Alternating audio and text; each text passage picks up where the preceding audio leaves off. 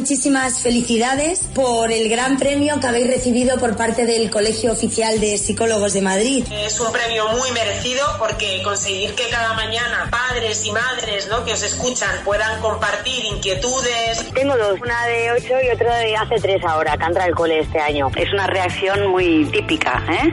Los niños sienten miedo. ¿Qué pasará cuando nazca mi hermanita? Decir, mira, cuando nazca tú te vas a cuidar de los pañales y tú vas a cuidarte de buscar la cucharita para darle la que vengan a al cole, que vengan aprendiendo y tal, pero ojo, también empieza como el estrés para los padres de reuniones de padres, tutorías, exámenes, deberes, te viene eso, viene Diver Club, Diver Papi, la mejor música del mundo, no sé de qué me quejo, que es una labor maravillosa, ¿eh? Y el trayecto del cole, no sabéis qué bien me viene poneros. Marcos Gómez Hidalgo, del INCIBE, ¿qué es el Snapchat? El mismo tipo de mensajería instantánea, pero con la funcionalidad de que eh, una vez envías el mensaje, te borra al cabo de un cierto tiempo o cuando es leído por el receptor. Javier Urra, buenos días. Encantado que hagáis un programa para los padres, para los maestros que puedan escucharlo. Los niños no son el futuro. Esta es una frase tópica. No, no, los niños son el presente. Nos visita la inspectora jefe de la Policía Nacional, Esther Arem. Sois muy activos en las redes sociales, en los colegios, estáis en todas partes. La verdad es que donde está la sociedad tiene que estar la policía y donde están los niños tiene que estar la policía. Los papis lo que quieren es ayudaros. Cualquier cosa que os pase, también los profes, si os pasa eso,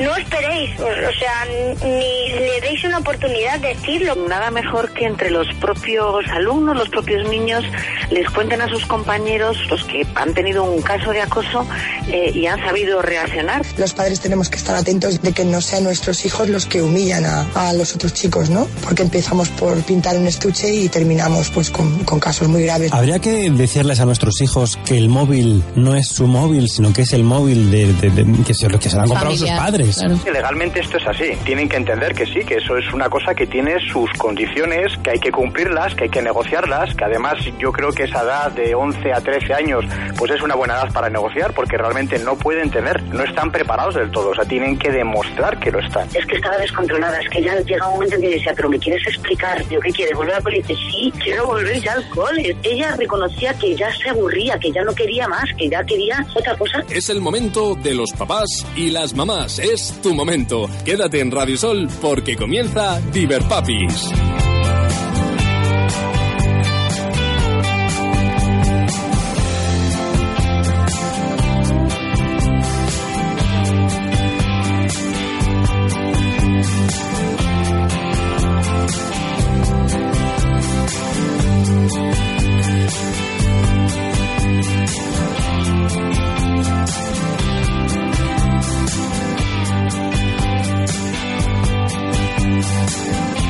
Las 9 y 4 minutos, estás escuchando Radio Sol en el 99.8 de la FM. Alicia, buenos días de nuevo. Muy buenos días, Víctor, y buenos días a todos los oyentes de Radio Sol 21. Es un placer, como siempre, estar en, en esta sintonía y aprender de cosas tan interesantes como las que vamos a, hablar hoy, a tratar hoy en, en Diver Papis. Sí, además nos están escuchando peques y mayores. Fíjate, Mercedes nos dice, buenos días chicos, qué bien me lo he pasado en Diver Club.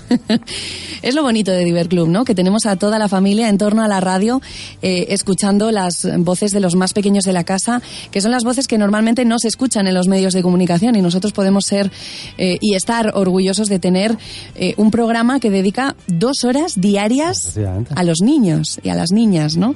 Y bueno, pues eso, que nos, nos da mucho gustito empezar cada día con, con esas voces, con los peques de la casa y también con los papás y mamás que ahora estarán prestando mucha atención porque ya hemos anunciado que vamos a hablar del autismo. Es un tema que nos habían propuesto varias familias a lo largo de este curso y nos ha parecido pues oportuno hacerlo con los profesionales del Centro KIDE que hoy nos visitan. Daniel Urbina su director. Daniel, ¿qué tal? Buenos, días. días. Encantado de estar por aquí con vosotros. Bienvenido.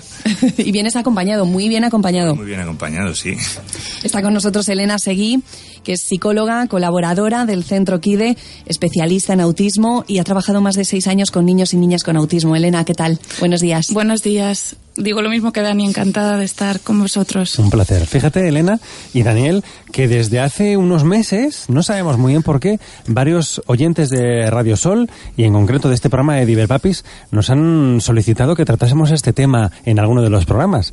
Y la verdad es que teníamos muchas ganas de que llegase este momento, ¿verdad? Sí, porque, a ver, la verdad es que no nos ha pasado otros años. Ya llevamos cuatro o cinco años con Diver Papis y, mm, y es curioso cómo cada vez hay más familias que nos cuentan que eh, en el seno de su familia ha habido un diagnóstico, ¿no? De Asperger o de, otro tipo de, de, autismo.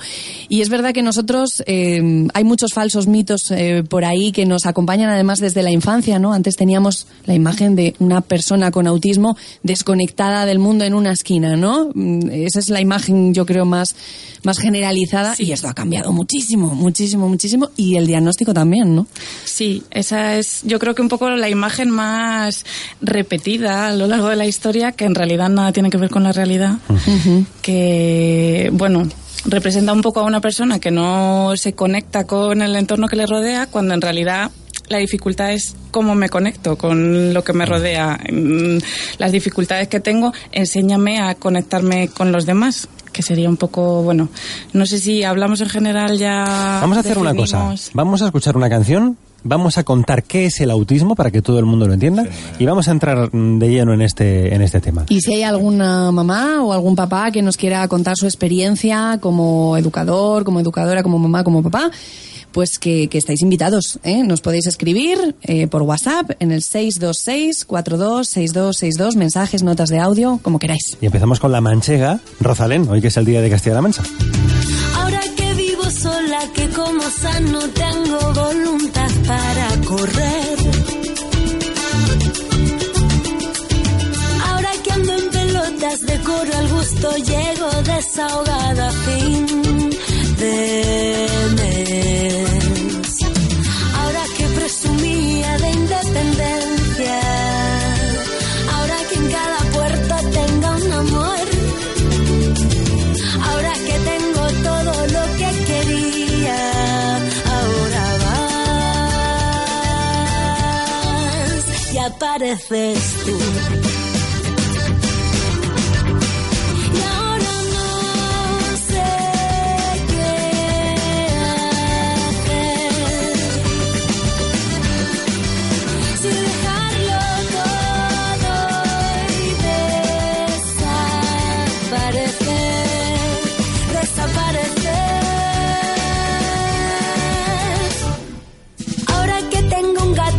Frego mis platos, me soporto en soledad. Ahora que pienso en alto, soy humanitas, escojo de la tele yo el canal. Ahora que poco espacio en los armarios, ahora que no dependo de papá.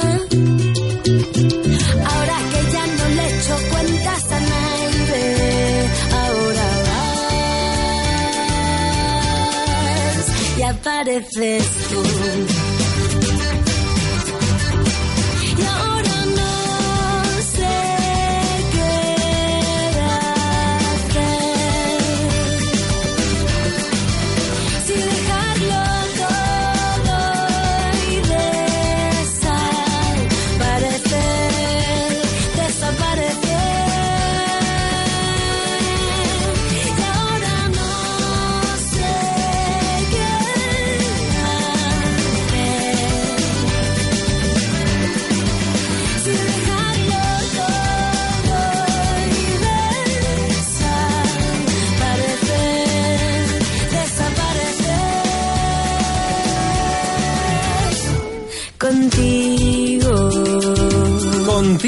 Radio Sol y recomendándote libros interesantes también para tus hijos este verano. ¿No han leído ninguna aventura del Capitán Calzoncillos? Bueno, pues una buena excusa puede ser que el día 9 de junio se estrena la primera película del Capitán Calzoncillos de SM. Hola, soy Jorge Betanzos y es mi amigo Berto Henares. Nos gusta dibujar y reírnos. Y ese viejal es el señor Carrasquilla. ¡Jorge!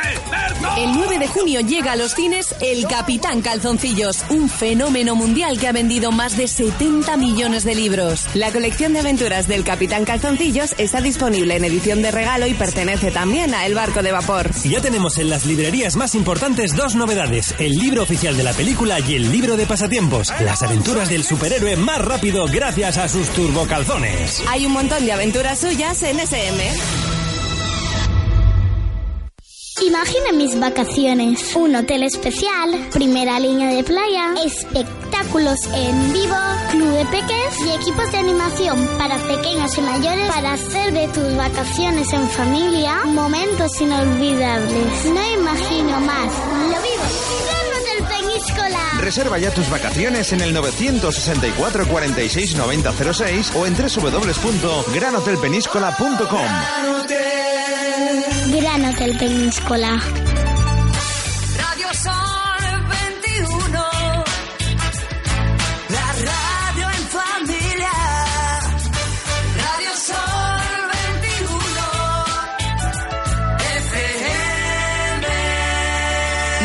Mañana y casi casi 12 minutos estamos en Diverpapis eh, hoy hablando de autismo con los profesionales del Centro KIDE, Daniel, Elena, muy buenos días de nuevo. Buenos días otra vez. Bueno, antes de meternos eh, en el tema, eh, vamos a recordar a todos los oyentes que en Centro KIDE tenéis las puertas abiertas para cualquier consulta relacionada con cualquier miembro de la familia. Puede ser de pareja, de niños, de adolescentes, de, de, de- Efectivamente, de mayores. nosotros, una de las cosas que yo creo es uno de los valores diferenciales que tenemos es que podemos atender todo tipo de necesidades y, y además que ajustamos mucho la intervención a la demanda concreta. No, no tenemos, oye, pues tenemos esto y allí tenéis que entrar todos, ¿no? Oye, cuéntanos qué te pasa y vamos a ver de todas las posibilidades que tenemos. Por ejemplo, tenemos colaboradoras como como Elena, que viene a hablar con nosotros de autismo, eh, podemos ajustar mucho la intervención a la demanda real. Tenéis toda la información en centroquide.es y además pueden llamar eh, si tienen cualquier duda al 91 172 9943 91 172 9943 y nosotros siempre lo recomendamos en Diverpapis que echéis un vistazo a la programación de talleres y cursos que tienen porque también son para toda la Claro. familia y además en junio vais a celebrar unos cuantos, o sea que En junio tenemos, sí, hasta mediados de junio tenemos ya programados en la página web y hemos abierto uno también continuo sobre transición a la vida adulta y demás, o sea que perfectamente podemos, podéis, mejor dicho, Asistir y asistir, eh, talleres. informaros, preguntarnos a través de la página web lo que, lo que queráis, estamos para, para vuestra disposición. Elena, ¿el autismo es una enfermedad? No es una enfermedad. No es una enfermedad. El autismo es un trastorno, es el trastorno del espectro del autismo. No es una enfermedad para la que haya cura, se tenga que tratar en busca de una curación. Eso no es real. Entonces, el autismo se puede intervenir para mejorar las capacidades, pero nunca hay que utilizar un tratamiento en base a una ficticia curación. Eso no es real. Y dentro del autismo caben muchos apellidos, ¿no? Sí, ahora eh, además es una de las cosas que queríamos comentar, ¿no? Actualmente con el, el nuevo DSM-5, que es uno de los manuales diagnósticos, ha habido un cambio muy significativo. Lo que antes era el trastorno general del desarrollo, ahora ha pasado a llamarse trastorno del espectro del autismo. Entonces, antes estaba englobado dentro de- del TGD, estaría el Asperger, el, el trastorno desintegrativo, síndrome de Red, había varios trastornos ahí incluidos que ahora pasan a todos a llamarse, salvo el síndrome de Red, pasan todos a llamarse trastorno del espectro autista. Mm, O sea que el síndrome del red, por cierto, del que hemos hablado aquí en Diverpapis en alguna ocasión, está fuera de este trastorno espectro autismo. Quedaría fuera según esta clasificación. Entonces ahora se entiende más como una especie de continuo que, hablando con Elena preparando el programa, a mí me gustó mucho eh, la metáfora que puso, es como una paleta de colores del ordenador cuando vamos a seleccionar el tipo de letra. Entonces hay amarillo, pero hay 200.000 tipos de amarillos, y al lado está el verde y al lado está el azul, entonces depende de las características de cada persona, pues va a estar dentro de, de uno de esos colores, ¿no? Por decirlo de una manera. Se- Entonces se pierde un poco esa idea que había de que era un, un problema lineal, ¿no? Que sí que daba pie a pensar, no, pues es más o menos autista, ¿no? Tienes unos síntomas y distintas personas con síntomas totalmente distintos pueden estar incluidos dentro del, Ujú. del trastorno. ¿Hay más casos ahora de autismo o hay más diagnóstico de autismo? Yo creo que es otra de las preguntas del millón, ¿no? Sí, está aumentando el porcentaje de diagnósticos de autismo. No significa que antes hubiera menos autismo, sino que hay un mejor diagnóstico. Hay más servicios especializados, hay un diagnóstico mucho más ajustado. Por eso está subiendo ese porcentaje, no porque antes no hubiera casos de autismo. Sí que estamos hablando, bueno, unas más de 450.000 personas con autismo. Es un 1% de la población y subiendo. O sea que es un, un trastorno que tiene un amplio número de... peso, tiene Eso mucho es. Vamos a escuchar una canción muy especial, una canción que hizo Bebe hace, hace unos años y que sirvió para ayudar a una niña que se llama Carla, que tenía y que tiene autismo. Eh, su mamá eh, le puso en el coche esta canción de Bebe, que se llama Respirar, y la niña pues reaccionó de una manera diferente, se emocionó y, sonrió y, a partir de esa canción pues su mamá ha hecho una campaña en internet en la que ha bueno metido a Alejandro Sanz, a Manuel Carrasco y a otros artistas para dar visibilidad al, al tema del autismo. Esta canción suena así. Veo como caen de mi piel trocitos de camado por la ausencia de tu humedad, mi cuerpo deshidratado. Cae la piel rota, dejando descubierto la otra con más brillo que la que cae, porque algo está alimentando mi piel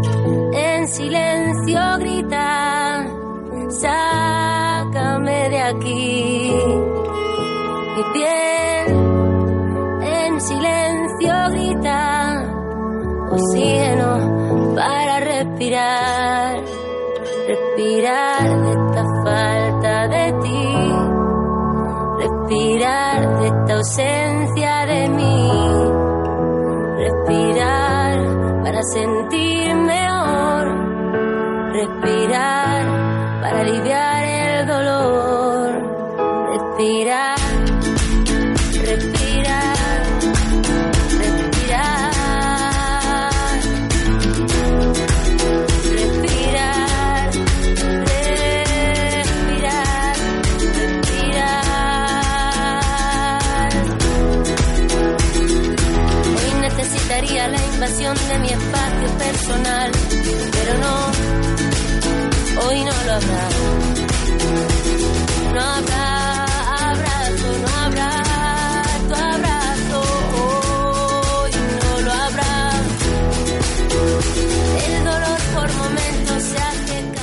Dar visibilidad y concienciar son dos palabras que hemos eh, bueno que hemos dicho hace un ratito, ¿no? Cuando estábamos presentando esta canción de Respirar de Bebe. Es muy importante dar visibilidad eh, a estas personas eh, a las que se les diagnostica algún tipo de, de autismo, porque antes eran tachadas como el raro o la rara de la clase, ¿no? Y ahí se les dejaba, ¿no? Y Sí, sobre todo partiendo de la desinformación, ¿no? Cuanto, cuanta más información tengamos todos, mejor nos podemos adaptar a sus dificultades y mejor pueden aprender ellos a, a desenvolverse un poco en el día a día, ¿no? Para empezar así muy rápido como definición, ¿qué es el autismo? El autismo es un conjunto de condiciones que afectan al neurodesarrollo. Afectan al neurodesarrollo que puede ser muy variable de una persona a otra. No tener autismo te hace ser exactamente igual a otra persona con autismo. Varía muchísimo de una persona a otra. Un poco al hilo de lo que decía Dani, ¿no? Como una paleta de colores. Tiene una causa neurobiológica, es decir, hay una parte genética también eh, hablando un poco de falsos mitos, antiguamente se hablaba de lo que eran las madres nevera o que los padres habían hecho algo determinado durante el embarazo que podía haber hecho que su hijo tuviera autismo. Es completamente falso, hay un origen neurobiológico, por tanto los padres nada que haya hecho un padre puede hacer que su hijo tenga autismo. Había muchas familias que se sentían culpables, ¿no? Claro, muy culpables. Es verdad que en, en, la historia de la investigación en autismo, se, en el momento en el que se descubrió que el origen sí que había era neurobiológico, que había una parte genética que marcaba que tuvieras un autismo, se liberó a todas las familias que pensaban qué he podido hacer para que mi hijo tenga estas características o claro. se relacione de esta manera. Eh, el autismo Mm, así en general, lo que dice el manual diagnóstico es que se tienen que dar déficits persistentes en la comunicación social y en la interacción social, es decir, en cómo nos relacionamos, y patrones repetitivos y restringidos de conducta, de intereses, de actividades. Esas serían las dos categorías que definen un poco el autismo, teniendo en cuenta que el autismo no tiene ningún rasgo específico que digas solo pasa en el autismo, ¿vale? Que es un conjunto de síntomas. Pero eso sí que siempre es general, que hay dificultades en el área social y en el área comunicativa y hay, que, hay patrones repetitivos y restringidos en conducta, en intereses, en motivaciones. Y volviendo a los mitos, eh, hay veces que, bueno, la desinformación nos, nos lleva a pensar que los, eh, las personas que tienen autismo no tienen emociones o viven aislados en, en su mundo, ¿no? Y eso no es del todo, vamos, no es, no es cierto. No es nada cierto. Además, se sigue escuchando todavía mucho que no tienen emociones, que viven aislados, que no pueden, que no se comunican con los demás. La dificultad está en no sé cómo comunicarme, no sé cómo relacionarme. Si prestamos los apoyos para que puedan comunicarse, para que puedan entender al fin y al cabo el mundo que les rodea, ellos claro que van a llegar a relacionarse. No es que no les interese o que no, no quieran hacerlo, sino que no pueden. Es un poco la dificultad que tienen, igual que el que no tienen emociones, que también es un mito muy extendido. Sí que tienen emociones como cualquier otra persona, solo que no tienen dificultades. Elena, Dani, os quiero presentar a alguien al que Alicia y yo conocemos muy bien y que es oyente de Radio Sol y que se llama Merce. Buenos días, Merce. Hola, buenos días. Buenos días, bienvenida. Muchas gracias. Merce es una oyente fiel de Radio Sol que tiene una hija con, pregunto, no lo sé, ¿eh? si es un tipo de autismo. Merce, cuéntanos. Sí, eh, entra dentro del espectro autista y es Asperger. Es Asperger. Y, Entonces es lo que está diciendo Elena, las dificultades que tiene una persona. Primero, claro, de pequeñita mm, no sabes ni qué le pasa, porque claro, mm, bueno, pues tiene rabietas, pues es más, más nerviosa, pero luego, claro, vas eh, hablando con profesionales, la llevas a un gabinete y ya te explican un poquito, hacen pruebas y ya al final, al paso de los años, pues tienes un, un diagnóstico, pero, pero es duro, es duro, sí. ¿Qué es el Asperger, para que lo entendamos todos, Elena? Pues eh, entraría dentro del espectro del autismo, puede tener unas capacidades cognitivas dentro de la media o incluso superiores. Entonces las dificultades siguen estando en el área social. Eh, tienen muchas dificultades para relacionarse, para comprender el entorno. Mm, El mundo en el que nos vivimos es muy social. Entonces, si tienes dificultades en lo social, al final tienes dificultades en, tu vida diaria, en todos los aspectos. El comprender las emociones, la capacidad de empatía en cuanto a la comunicación. Imaginamos que esto en los colegios, el trabajo es, es clave, ¿no? Eh, Merce, ¿cómo, ¿cómo ha vivido tu hija todos estos años en el colegio?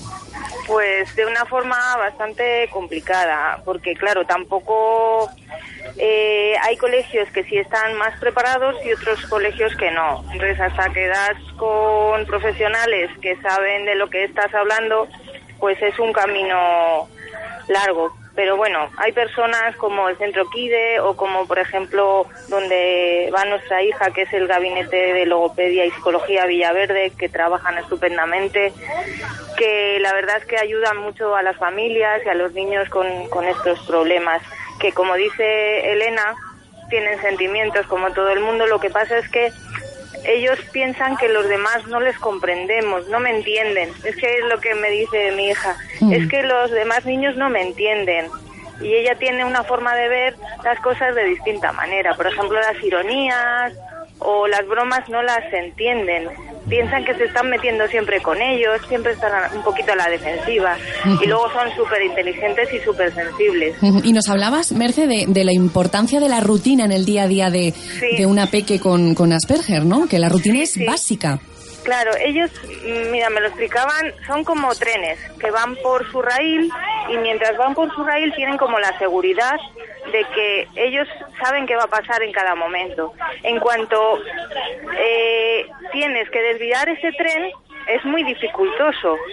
Tienes que hacerles ver por qué, por qué ha pasado esto, por qué pasa lo otro, por qué hay que cambiar esa rutina. Pero mientras les lleves por su rutina, ellos, eh, su cerebro, digamos, sigue el esquema y, y van como rodados, como los trenes. Que- no que son nos- como coches, como nosotros. Que nos pasaría un poco a todos, ¿no? Si estamos acostumbrados a un entorno, a unas cosas que conocemos, nos cambia ese entorno, no comprendemos lo que pasa a nuestro alrededor, Mm, cualquier cambio podemos preguntarnos, pero ¿esto qué significa? ¿O qué va a pasar ahora? Estás en, por ejemplo, en otro país, no conoces el lenguaje, no conoces qué va a pasar, qué viene después, qué tengo que hacer, entonces es normal, cuanto, cuanto más cambios haya, más nerviosismo te puede provocar.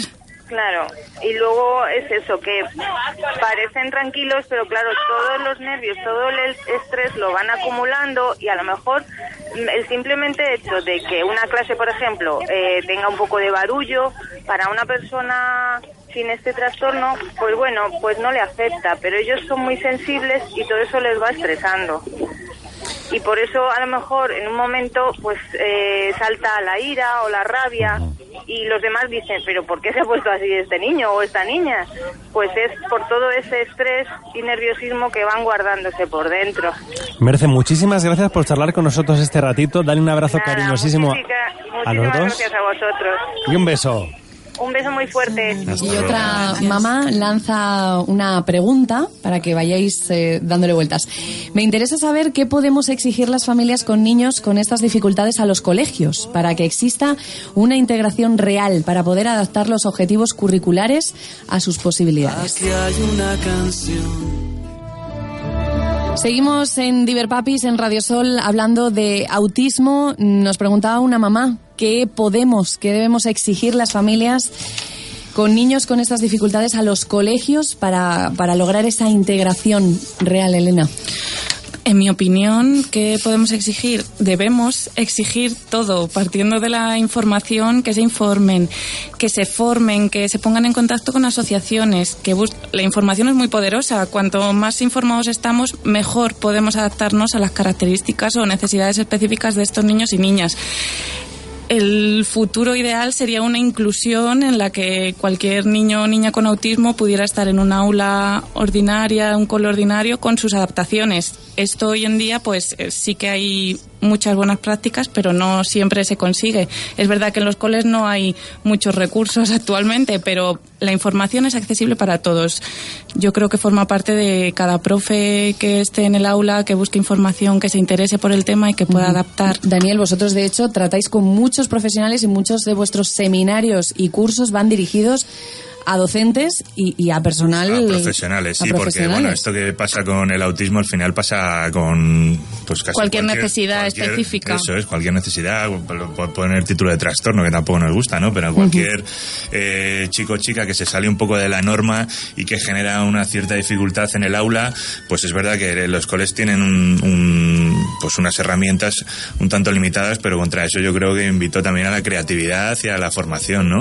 Porque sí que se puede se puede de conseguir adaptar sin grandísimos eh, esfuerzos ni cosas muy locas de realmente de conseguir sí que podemos eh, trabajar dentro de las aulas también que cualquier chaval con una necesidad específica sea la que sea realmente se sienta incluido y tenga acceso a pues a formarse como cualquier pues otro pues invitamos a, cualquier familia que nos esté escuchando a ponerse en contacto con el centro KIDE y, que proponga eh, en el colegio pues eh, una formación en este sentido también. Por supuesto, sí, es una, de hecho es una de las cosas que, estamos ofreciendo, ¿no? Pues eh, pasarnos por los coles y poder diseñar formaciones. Hasta ahora hemos hecho cosas relativas a bullying, pero podemos hacer cualquier tipo de cosa. Tenemos, me parece que es el día 12, uno el de traumatización temprana, que al final está muy interesante y creo que tiene que ver al final con muchas de estas dificultades que van a presentar los chicos más adelante, cómo podemos prevenir desde que son pequeñitos, desde la validación, el reconocimiento de emociones y este tipo de cuestiones. Por cierto, que el teléfono del centro KIDE es el 91 172 9943 centro kide con cap.es 91 172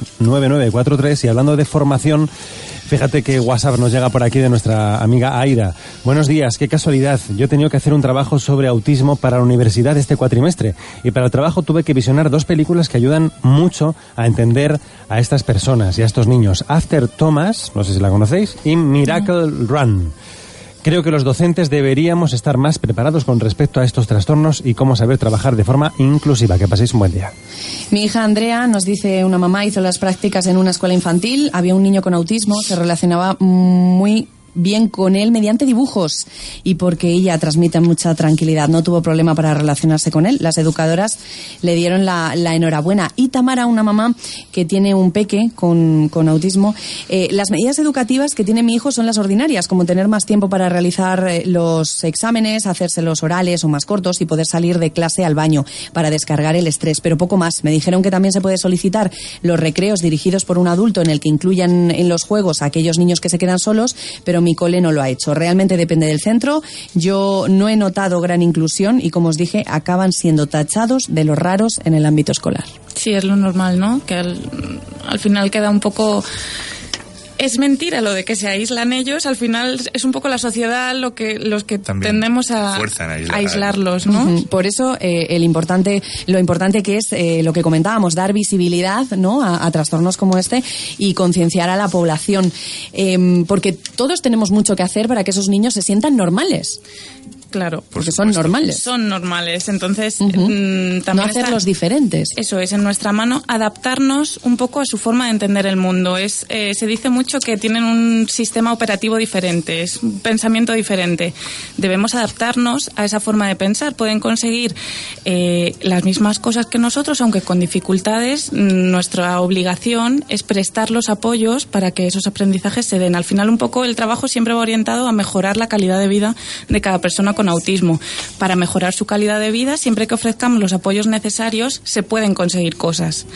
En, autodeterminación, en bienestar emocional, en las interacciones sociales, siempre que se presten los apoyos necesarios, ese niño o niña va a poder conseguir cosas y va a adquirir nuevos aprendizajes. Y crecer en autonomía también, ¿no? Que es importante. Muy importante. La, la, autonomía siempre nos da calidad de vida, ¿no? Y la capacidad de autodeterminación, el poder elegir qué quiero y qué no quiero hacer. Por eso la intervención siempre debe partir de los objetivos, de los deseos de la propia persona. Y siempre, muy importante, tener en cuenta a la familia, que es algo a tener en cuenta en cuanto yo soy especialista y puedo saber de autismo, pero si estoy hablando de Pepito que tiene autismo, eh, quien sabe de Pepito es su familia y yo sé de autismo, pero tú de Pepito. Entonces, si vamos a tratar con Pepito, trabajemos juntos, ¿no? Eso es, la familia es la piedra angular de la intervención tu hijo ha sido víctima o agresor en un caso de acoso escolar? ¿Te desesperas porque tu bebé no come o llora durante toda la noche? ¿Llega un nuevo hermanito y no sabes cómo gestionarlo? ¿Sospechas que tu peque está deprimido? ¿Problemas de pareja? ¿Acaba sus estudios y no sabe qué hacer con su futuro? ¿Recibe siempre un no por respuesta? Infancia, niñez, adolescencia, edad adulta. En Centro KIDE estamos para apoyar a las familias. Encontrando soluciones desde la primera llamada. 91-172-9943 o visita nuestra web centroquide.es. Con K de Kide. Primera consulta totalmente gratuita. Y seguimos en Diverpapis precisamente con Daniel del Centro Kide y con nuestra amiga Elena Seguí, que es psicóloga. El otro día Alicia y yo, bueno, este fin de semana eh, leíamos un artículo muy interesante en el diario El País, en una parte que tiene en internet que se llama Verne, y era una carta de una mamá que contaba su experiencia con su hijo y con el autismo. Y mm, ella explicaba que mm, los dos primeros años de vida de su hijo no fue capaz de darle la importancia que realmente tenía algunos, algunos eh, signos, ¿no? Eh, si nos está escuchando alguna mamá, algún papá que a lo mejor tiene hijos pequeños, ¿cómo podemos saber cuáles son los primeros síntomas de, del autismo? Bueno, yo creo que lo primero también no obsesionarse, porque hay una cultura también de hitos evolutivos, ¿no? Ya en tal edad tiene que hacer no sé qué, si no lo hace, oye, pues cuidado. Mm. Lo primero es no obsesionarse, pero sí es verdad que sí que hay algunos eh, signos síntomas que... Señales de alarma. Esto es, nos pueden decir, oye, aquí hay algo, vamos a consultar con un especialista. Por ejemplo, durante el, primer año, cuestiones como que miran poco la cara, tienen dificultades específicas para responder al nombre, por ejemplo, realizan menos gestos que, que el resto de niños. Que en muchas ocasiones se suele decir que, bueno, que tenían dudas sobre si era sordo porque cuando le llamaban no atendía. No contestan, claro. Entonces, eh, también tienen dificultades en, a la hora de no solo de expresar emociones, sino también de, empatía, ¿no? De responder, por ejemplo, al malestar de otra persona, ¿no? Si tú estás enfadado, pues bueno, no, no tienen esa inquietud. Después, cuando empiezan a hablar, tienen menos vocalizaciones, eh, la atención conjunta, que puede ser eh, atraer la atención sobre una actividad concreta o señalar y dirigir la mirada donde estoy señalando, este tipo de cuestiones, por ejemplo. Eh, dificultades para imitar, que también es una cosa muy, muy llamativa, les cuesta mucho imitar. Y, y, bueno, en general cualquier cosa que tenga que ver con déficit, lo que hablaba Elena antes, ¿no? Déficits sociales y comunicativos, cualquier cosa que, ostras, noto que no hay una, una comunicación, ¿no? Pues esto, mirada, palabras, gestos, sonrisas, no, no expresa emociones, no responde a emociones son síntomas que, que, nos pueden llamar la atención.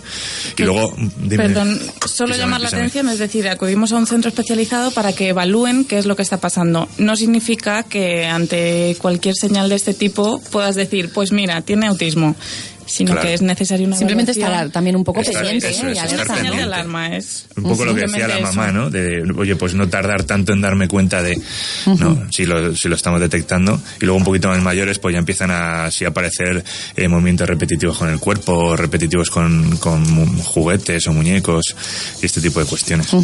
Y luego, eh, una vez van creciendo, tienen dificultades también eh, para el juego en equipo, por ejemplo, para entender las emociones de los demás. Y lo hemos descubierto también por un mensaje que hemos recibido en diverpapis.radiosol.com de una mamá que nos ha querido contar su experiencia. Víctor, si te parece, vamos a leer la Claro. carta porque nos habla, eh, bueno, pues de muchos de esos comportamientos que, que resultaban un poco extraños en, en el ámbito, sobre todo, escolar de, de su peque, ¿no? Hola, soy Tamara. Me resulta complicado comenzar a hablaros de Samuel. Eh, él, eh, mi hijo tiene ocho años. El año pasado fue diagnosticado de trastorno de déficit de atención e hiperactividad con comorbilidad de TEA, trastorno del espectro autista. Esto es un poco ahí rimbombante, Elena, pero Comorbilidad es que se dan los dos trastornos. Claro, el trastorno sí que es verdad que puede ir asociado bien a discapacidad cognitiva, que es verdad que se da en muchos casos, o a otro tipo de trastornos como puede ser TDAH. Nos cuenta Tamara que se dieron cuenta más o menos entre los dos y tres años de que Samuel era diferente al resto de niños. Cuando bajas a un parque infantil y ves que no quiere relacionarse o que directamente te dice que no quiere ir, es algo que nos sorprendía enormemente. O que se pudiera estar buen rato mirando fijamente cómo rodaba una rueda y que en vez de gustarle los cantajuego, pues le interesaban las carreras de MotoGP, sabiéndose todas las partes de una moto y los nombres de cada piloto. En ese momento, a la edad de tres años, Samuel tuvo una meningoencefalitis que le retrocedió en su desarrollo y por lo cual fue diagnosticado de retraso madurativo.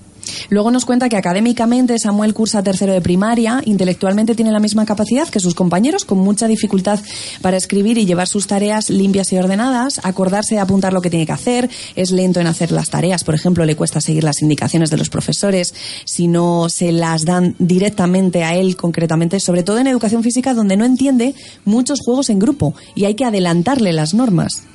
Socialmente nos cuenta que prefiere jugar con niños más pequeños, principalmente con su hermano, pero aún así es un momento de tensión. No es el típico niño que prefiere estar solo. Busca niños, pero no entiende el cambio de normas o la falta de ellas. Os podéis imaginar que no puedo perderle de vista porque ya con ocho años pues se podría meter en algún problemilla. Y sobre- es, un, es un claro ejemplo de no es que no tenga emociones o no, no tenga interés por relacionarme, sino que no sé cómo hacerlo.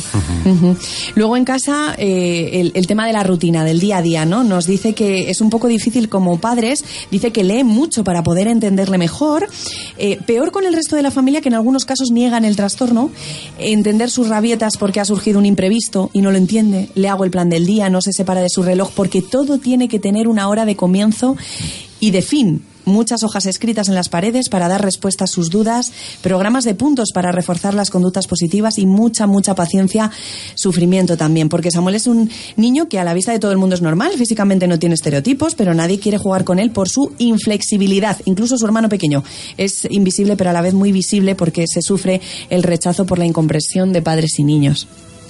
Eh, a mí me, me ha interesado muchísimo algo que has traído, Elena, y que tiene que ver con esto que nos contaba hace un ratito Tamara, ¿no? Esos pictogramas, esos dibujos, esos cartelitos con los que conviven las personas con autismo, ¿no? Sí, al fin y al cabo es, eh, son materiales que ayudan a que ellos puedan entender un poco mejor el, el entorno y el mundo que les rodea.